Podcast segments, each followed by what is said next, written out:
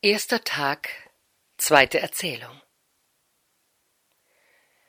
Wie man erzählt, wohnte einst in Paris ein reicher Kaufmann namens Jeannot de Sévigny, ein braver, rechtschaffener Mann, der einen großen Tuchhandel führte und in sehr vertrauter Freundschaft mit einem sehr reichen Juden lebte, welcher Abraham hieß und auch ein rechtlicher und ehrlicher Kaufmann war. Wenn Janot bisweilen die Rechtschaffenheit und Redlichkeit dieses Juden betrachtete, so schmerzt es ihn sehr, dass die Seele eines so guten und weisen Mannes wegen Mangel des Glaubens verloren gehen sollte.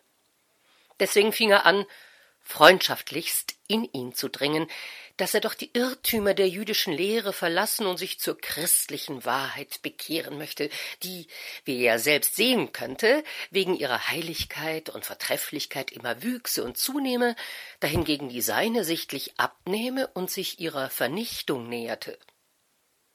Der Jude gab ihm aber zur Antwort, er hielte keine Lehre außer der jüdischen weder für heilig noch für gut. In dieser wollte er leben und sterben und nichts wäre vermögend, ihn jemals davon abwendig zu machen. Janot ließ indes nicht nach, sondern brachte nach einigen Tagen dieselbe Unterredung wieder aufs Tapet und bewies ihm mit solchen einfachen Gründen, dergleichen ein Kaufmann gemeiniglich nur fähig ist vorzubringen, aus welchen Ursachen die christliche Religion besser wäre als die jüdische.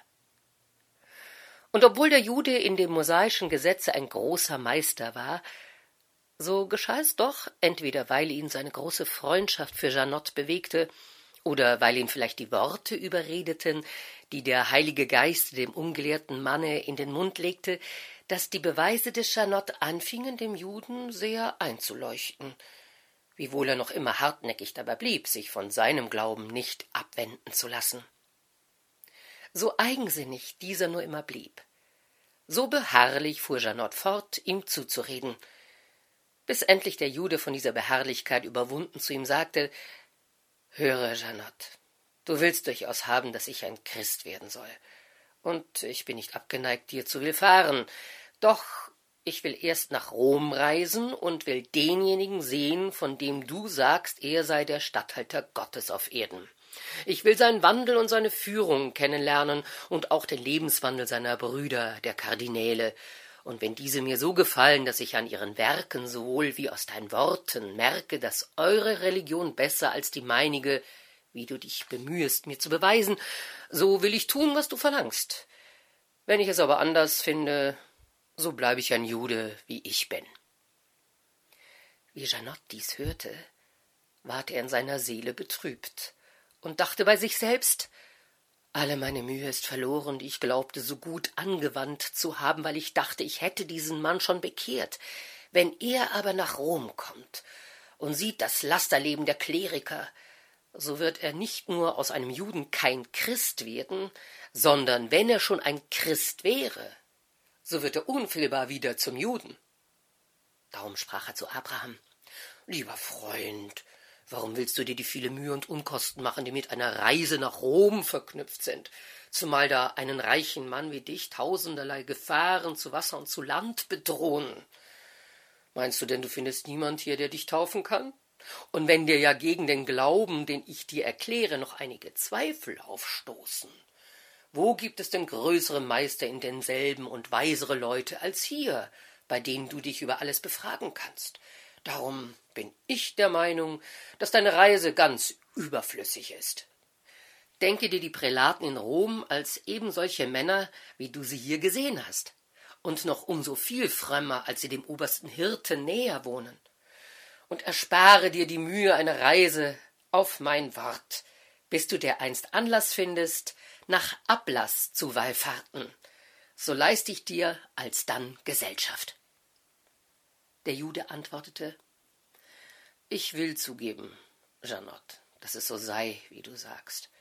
Allein mit einem Wort statt vieler, ich bin fest entschlossen zu reisen, wofern ich dasjenige tun soll, warum du mir so sehr angelegen hast, sonst kann nichts daraus werden. Da Janot ihn so entschlossen fand, blieb ihm nichts anderes übrig, als zu sagen So reise denn glücklich. Allein er dachte bei sich selbst, er würde nimmermehr ein Christ werden, sobald er den römischen Hof gesehen hätte. Doch da er selbst nichts dabei verlor, so gab er sich zufrieden. Der Jude stieg zu Pferde und zog nach Rom so eilig er konnte, wo ihn seine Glaubensgenossen bei seiner Ankunft mit vielen Ehrenbezeigungen aufnahmen. Während seines Aufenthaltes daselbst beobachtete er, ohne seine Absicht zu verraten, sehr aufmerksam den Lebenswandel des Papstes und seiner Kardinäle sowie der übrigen Prälaten und aller Herren am Hofe. Und nach allem, was er als ein scharfsichtiger Mann selbst bemerkte und was ihm andere berichteten, fand er bald, dass sie vom größten bis zum kleinsten durchgängig auf die schändlichste Weise der Wollust stöhnten und sich nicht nur den natürlichen, sondern auch den widernatürlichsten Lüsten ohne Scham und Scheu überließen, so dass man durch den Einfluss der Buhlerinnen und unzüchtigen Knaben bei ihnen die wichtigsten Dinge erlangen und durchsetzen konnte. Überdies fand er sie alle dem Fressen und Saufen und der Unmäßigkeit ergeben und überzeugte sich, dass sie in ihrer Begierden wie unvernünftige Tiere nur dem Bauche dienten.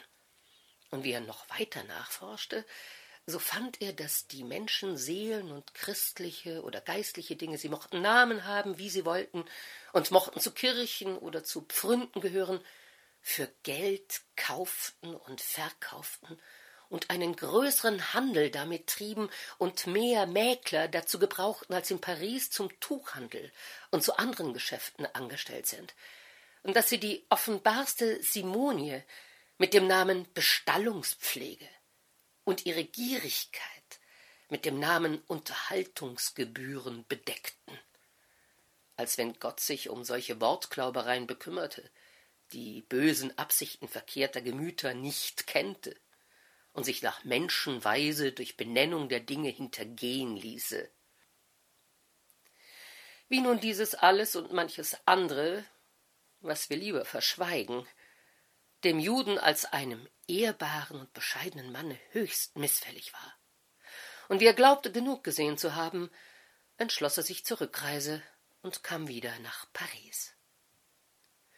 Janotte hatte kaum seine Ankunft erfahren, als er auch schon zu ihm ging und sich ihm des Wiedersehens höchlich erfreute.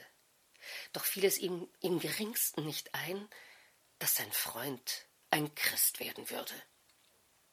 Wie dieser nun einige Tage ausgeruht hatte, fragte ihn Janot, wie er den Papst und die anderen Herren am Hofe gefunden hätte. Hm, böse hab ich sie gefunden, und Böses vergelte ihnen Gott. Das ist alles, was ich dir sagen kann.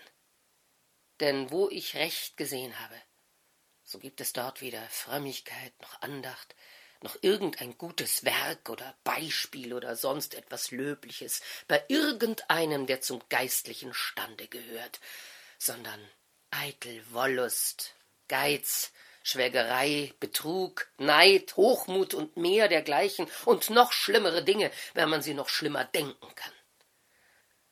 Dies alles glaube ich in solchem Maße bei Ihnen gefunden zu haben, dass ich Rom eher für eine Werkstatt teuflischer als göttlicher Dinge halte.